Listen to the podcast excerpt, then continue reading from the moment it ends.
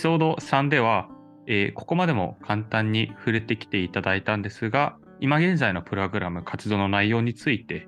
えー今何をやっているか、そして、えー参加してみて実際に良かったこと、大変だったことなどを聞いていきたいなと思います。じゃあ今回はケイスケさんからお願いします。今はいやってることとか、逆に留学前と留学後で違うことみたいなのってはいりしますか？そうですね。今、えっと、僕は今修士の課程なんですけどイギリスの修士課程は基本的に1年ぐらいで僕のとか1年3ヶ月なんですけど、結構その短い期間で割とガンガン詰め込まれるみたいな感じのコースなんですね、うん僕のところは。で一応授業が週に 3, 3日あってで、まあ、1日大体おまあそれぞれの授業は半日とかやるんですけど、まあ、結構なんというかめちゃめちゃ情報量が多くてで課題とかもいっぱ多いたくさん、めちゃめちゃ多いんですよ。ーで、うん。内容的には結構分かりやすくあの分野は結構きっぱり分かれてて、えっと、いわゆるソフトウェア側のプログラミングの技術的な部分と、えっとうん。ハードウェアでなんか実際その目に見えるプロダクトとかデザインとか作ったりの2つとプラスして、まあえっと、リーディングとかなんか、まあ、レクチャー講義とか受けてそのいわゆるコンピューターとデザインについての歴史とか実践的なあの例とかを用いてみんなディスカッションみたいな大体この3つの軸で授業が進んでいてただそれぞれの課題が結構多いので、家帰ってそれぞれの復習して課題やってるとあっという間に1週間みたいな毎日送ってるって感じです。えっと、最終的なその卒業制作みたいなの取り掛かるのは楽器の後半卒業間近の夏ぐらいから、まあ、今年の夏ぐらいから多分がっつりできてそこからは多分ほぼそっちにかかりっきりになるみたいな感じのプログラムの進み方です。なるほど。結構、本当になんかインテンシブなんですね、中身が。めめちゃめちゃインテンシブでで正直学部でそれなりにある程度勉強してきた自分でも結構きついなって思うぐらいなんで多分途中から来た人うん。結構やばいんじゃないかな。でなんか結構、まあ、いいいいことでもあり特殊なことでもあるのがその例えばプログラミングだったりデザインのなんかベーシックなところはある程度レクチャーされるんですけどなんかその後のキャッチアップ自体は結構もうあと自分たちで頑張ってみたいな感じなんでなんかそこをいかに自分でやっていくかが結構肝でだからなんか授業自体もどんどん進んでいって基本的には最終そのそれぞれの授業で最終課題1個なんか作るみたいな感じなんですけどなんかなんというか毎週とにかく授業を受けてなんかやってればうまくいくってわけじゃなくてなんか自分なりにこう、自分のやりたいことを考えたりとか自分に必要なスキルって何かなとか考えながらまあ結構こうじ自分でいろいろ考えてやっていかないと大変だなっていうのは感じてます。うーん、なるほど。とにかく授業受けてればうん OK って感じじゃないです。うんなるほど。なんか本当に良くもあり、大変でもあり、自分で軸がないと。うん、なんかそもそもまず学んでる分野が結構カバーしてる範囲が大きいので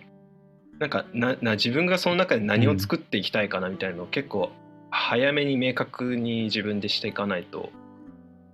なんか、うん、それが大変だなと思います。大変ですね。うんなんか逆にこれは良かったみたいなのってありますか？その大変で良かったっていうこと以外に。あでもやっぱりすここのコース決めた、まあ、イギリスってそのマスターで何を勉強するかってもうアプライの時点で公開されてるのでなんとなくこのコースが何を勉強するのか分かってて出してるんですよ。で、まあ、さっき話したみたいうんうんうんにそのソフトウェアと、まあ、ハードウェアのデザインとプログラミングやってでリーディングとかレクチャーでその歴史とかを勉強するっていうのがその 3, 3つの軸が自分の中にはもうちょうどいいバランスでやりたいこと全部詰まってるなって思ったのでこれを勉強できる環境は本当にめちゃめちゃだからなんていうか毎日楽しくてしょうがないというか。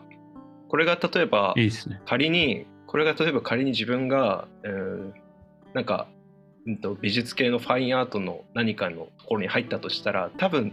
なんかこの授業取んなくてもいいなって自分で思っちゃうやつとか多分出てくるんですけど、まあ、工学系に入った場合もでもそうなんですけど、そういう自分が特に興味ないなみたいな部分の無駄が全くないのはなんかすごく良くて本当にやりたいことだけに自分が集中して体系的にしかも勉強できるっていうのはやっぱりここでしかできなくていいなとはいつも思ってます。なるほど。うんじゃあ次、りなこさんにお聞きしたいんですけど、はい今現在実際にやってることとかって軽く教えていただけますか？えっ、と、今はもう制作中なので、えっ、と、工房が空いてる午前8時から午後8時まで、えっ、と、毎日こもりきりっていう感じで 朝起きて、えっ、と、キッチンとかはまあ全然あるんですけど、えっ、と、もう徒歩20秒ぐらいで工房があるので、あの、今住んでるところから、えっ、と、もう、ほんとギリギリ7時45分ぐらいに起きて、8時になったら、みんな行って、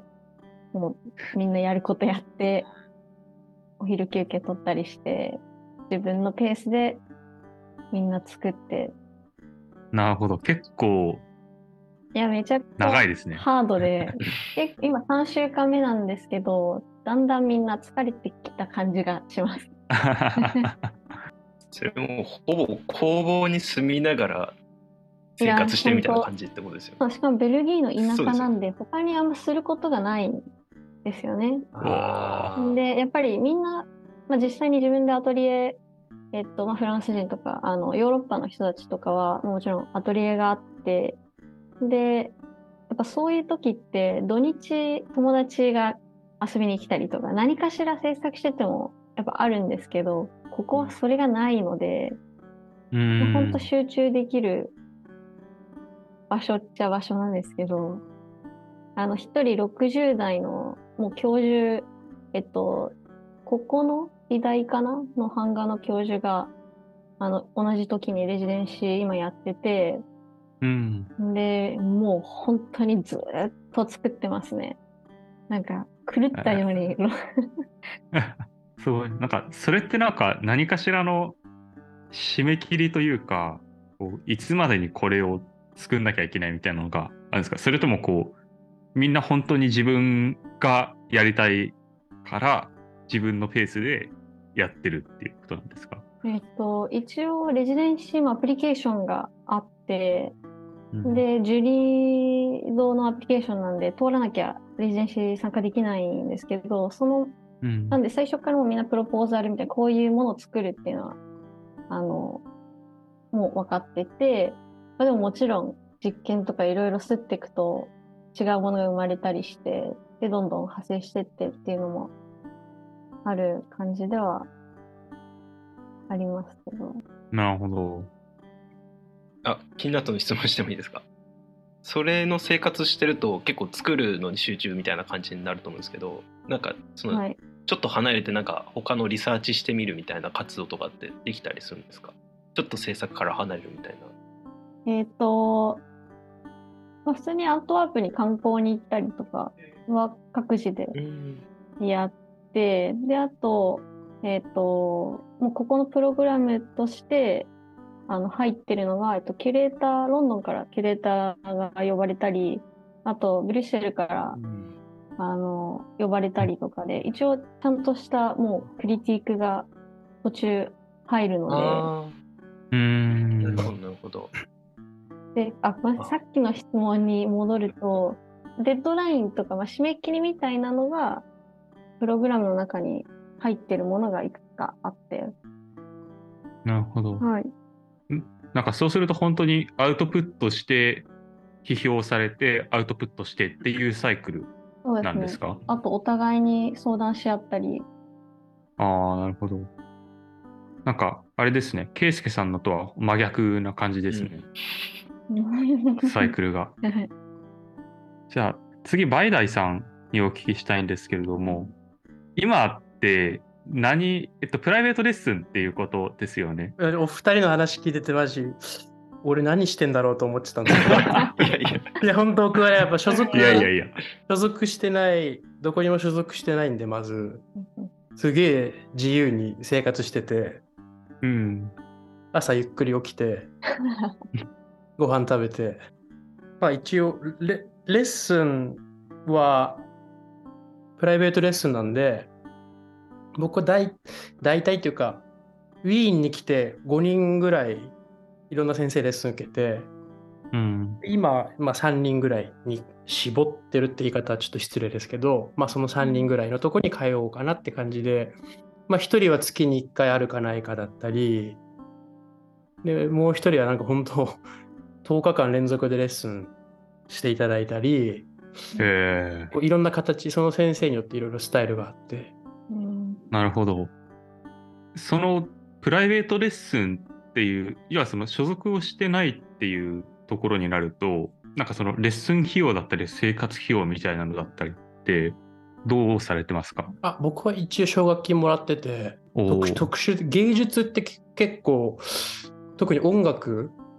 割と奨学金いろいろあってでも基本的にどっかにやっぱ所属しなきゃもらえないんですけどうん。でも僕の場合はあのココイチのそそうココイチ？ココイチの 創業者の宗次さんって方があのすごいクラシック愛好家なんですよ。はい。へで、あの、な名古屋にむ宗次徳次さんっていあの方なんですけど、ココイチの創業者で、名古屋に宗次ホールってのがあって、すごいいいホールで、そこは毎日こう公演を昼夜ってしてるようなところで、で、その人が結構芸大にも、芸大のなんか学生で、例えば大学院に入学するときに成績と奨学金がありますよとか、なんか結構うん、あといろんな他の音大、東方東方音楽大学とか、いろんなとこにこう音楽のための寄付してたり、あとバイオリン、それこそストラディバリウス2億3億円するのを宗次さん買って、宗次さん主催のコンクールで1位取った人にそれをタイタイを貸してあげるとか、えへえ。タイヨっていう文化があるので、一応そういうのもらってって感じですす。ごい。いや、すごくない想像してたのと全然違いました。でももちろんあのぶ文化庁の文化庁の、えっと、新進芸術家のための留学あの奨学金とかあとあの京都のローム財団ってところがありますねはいはいはいや。ってるやつはすごい大きい、うんあとは江添とか。あとは明治安田うん。とかそういう大きいとこはいっぱいありますよねでもそういうのはやっぱりもうどっか大学とか何かに所属しなきゃっていうのがなんかこれ私のイメージなんですけど、やっぱりそういうグラント、フェローシップ、スカラシップって海外の方が多いですよね、日本よりも。うん。うん。いやちょっとあんま分かんない。そのイメージはあります。ね。どういう、うんそうなんですね。もう全体的にあの、スタジオああ、そういうことですね。あうんなんかこう、うですよね。術面を支えるってうんいう手段として、こういうフェローシップだったり、スカラシップがないとっていう思想自体が、まだうん日本はそこまでないのかなって。ない思いますねあ。とやっぱなんかドドイツとかというかヨーロッパってオペラ歌手って公務員になるんですよ。えー？へえ。え本当に今みんな本当に変な声出た。いやこれマジで特にドイツはその劇場歌劇場って言って劇場？うん。がテアターって言うんですけど劇場がまあ本当にち町町単位であるんですよね。ちっちゃい町に1個みたいな。へちっちゃい町だと100人200人の劇場だけどそういうのがもう本当ドイツは特にすごく劇場文化っていうのはすごくて。でもそこではオペラだけじゃなくて例えば演劇もやるしミュージカルもやるしオペラだけじゃないんですけど、まあ、そういう劇場が本当町単位であってでそういうその劇場って主にその市日本でいう市とか県とかうんが経営してるんですよ。でそこの、へえー、とドイツだと専属歌手っていう契約が多いんですね。あでそれあはーつまりつまり本当公務員なんですよ。えなるほど。日本だと雅楽であの宮内庁にこう雅楽でありますあのこういう、うんあーっていうあのこういうあれって公務員じゃないですか宮内庁っていうかいわゆるなるほど。その感覚で、まあ、要するに劇場西洋の音楽なので国とかその市町村がやってるんで、だからオペラ歌手って実はあの公務員なんですよ。あのヨーロッパだと。すごいな。もちろんそのプラプリバートってプライベートなんていうんですかね施設の劇場とかもあるんでそういうところは公務員じゃなくて会社員みたいなでもそれでも会社員って契約がうんあるんです、うんその1年で何公演乗るとかそういう契約でなるほどだ。から意外とそれ知られてないんですけどドイツ特にドイツはあのドイツでオペラ歌手になるっていうことは公務員になるっていうことなんですよ。なるほど。なんか結構これ面白い芸術が生まれたところに行くっていうのはそういう意味もあるんうんうですね。ん、そうドイツは結構日本人もそのちっちゃいところだったりすれば割とドイツで歌い続けるってチャンスはあるし実際に今ドイツの劇場で歌ってる日本人はいっぱいいて、なるほど。うん、なんかそのレッスンを受けていない時間っていうのってその個人で練習をされるものなんですか？そのなんかこでも個人の練習ってこうやっぱり体を使うかはら限度があると思うんですけど、あそうですそうです。僕はもう本当にな長くて2時間とかですか？そうですよね。なるほど。1時間しない時はありますよ全然。自分一人うん一人の、うんいやそれは本当人によりますよね。まちまち。あーなるほど。でも逆にうんピアノ、ピアノとか、バイオリンの人って、本当1日8時間以上しないとダメみたいなうん感じなんで、それに比べたら歌は本当に、あの体、喉が楽器なので、本当にそれこそうん美味しいもの食べて、散歩してみたいな。いや、でも、本当に散歩してみたいな、大事で。であとは、あれですね、僕の場合、やっぱウィーンってもう圧倒的に、まあ、ヨーロッパ全体もそうなんですけど、特にウィーンはもう演奏会の数が半端ないので、うーん。ウィーンだと大きいホールが3つぐらい、4つお劇場が2つあって、大きいオペラ劇場が。で、大きいコンサートホールが2箇所あって、そのホールの中でも大きい大ホール、小ホールとかあって、うんうんあとはちっちゃいホールもいっぱいあるんですけど、そこでもうぜほぼ毎日公演を打ってるんで、うんすごい。しかもそれが、そうそう、それがほぼ毎日世界、要するに世界レベルの公演が毎日あるわけですよ。はい。うんでしかも、ー立ち見席って言って、ああの立ち見席っていうのがあって、うんでウィーンのホールっていうのは立ち見席がすごくいい場所にあるんですね。えで、それが本当5ユーロ、えー4ユーロとか5ユーロでやば。買えるんで、もう本当に夜はほぼほぼオペラ見に行ったり、コンサート見に行ったり、えー夢ですね、本当に。夢ですよ、最高っすね。うん最高ですね。行きたいな。で、あとはヨーロッパいる間に、ウィーンいる間に、まあ、それこそもうヨーロッパ内だったらめっちゃどこも近いんで、夏はドイツにあのマスタークラス講習会受けに行ったり、でそれこそ11月にベルギーも行きましたし、うん。あとは来月パリに行ったりとか、それは本当になんかもう自分の、要するに、なんていうんですか、いろんな作品をまあ歌うので、うん。あこういうとこで生まれたんだなってやっぱこうね百聞は一見にしかずじゃないですけど、うあん。の本当にやっぱりその土地の匂いとか音？あと音とかやっぱすごく大きいですね。あと景色とか、うん。やっぱそれを知ってる知ってて歌うのと知らないのでテレビだけで見、うん。まあ、今ねいろんな情報あるけどやっぱりこう肉眼で見て、うん。うん匂い感じて、こう肌で五感で感じていざそれを歌うっていうのと知らないので歌うのはやっぱりこう特に音楽ってあ特に声楽？やっぱもう本当体から出るものなのでうんなるほど。そういうのは大きいかなと思ってなんであの所属をしたくなかったんですよね。なんか大学に入るっていう手もあったんですけど、やっぱそれだと結構大学に入っちゃうとそれこそ1週間に4回5回レッスンがあるんですよ。本当に。で1週間に4回5回ってもうほぼ毎日こうレッスンがあって、でその間にいろいろやってであの今は昔はなかったですけど今もあの声楽でも論文とか書かなきゃいけなかったりするのでもうなかなかこう自由に動き回れないなと思っていう感じですね。えーすねだから僕はそういう感じでやってます。はい。なるほど。なんか、やっぱり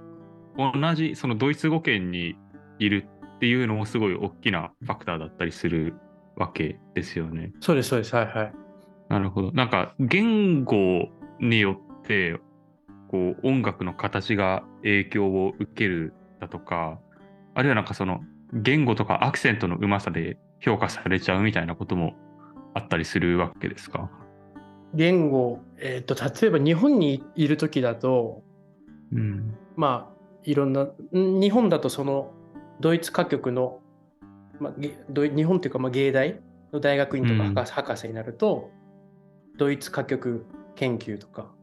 イタリア歌曲研究、ロシア歌曲、フランス歌曲とか、それぞれの分野の、まあ一応、プロフェッショナルの先生方がいらっしゃって、発音指導と、このフランスの音楽はこういう音楽だからっていう指導があるんですけど、こっちに来て一番思ったのはやっぱりその文法からしっかり理解して歌ってくださいっていうのをすごいよく言われますね。なんか日本だとやっぱりこう。発音、まず発音を直してとかうん。が多いんですけど、なんかこっち来て思ったのは、国歌う国の言葉ををちゃんと理解してなきゃいけない。ななんていうんですか。その歌うこと、その歌う曲だけを意味が分かってて、単語だけ分かっててってのじゃなくて、うんうんちゃんとその言葉として、その曲うん、だけ。言葉として理解してないとダメだよねっていう、だから全然やっぱりレベルが一個変わるというか。求められるものが。でやっぱこっちの人って結構歌の人ってやっぱり何カ国語も喋るのでへえ。本当に僕の先生もそうだしやっぱりその自分が歌う言葉は理解したいっていうなんか日本だとうん綺麗に発音できればいいやっていう感覚の方が多いんですけどなるほど。こっちの人はやっぱもうそそこをさらに下がって、うんうんその言語をうんうん理解してなきゃっていうのがあって、なるほど。なんか景色も言語も文化も含めて理解をしてないと、東京の人がうさぎ追いし鹿の山って言われても、はあみたいな、そういうことですよね、なるほど。それはなんかすごい感じました。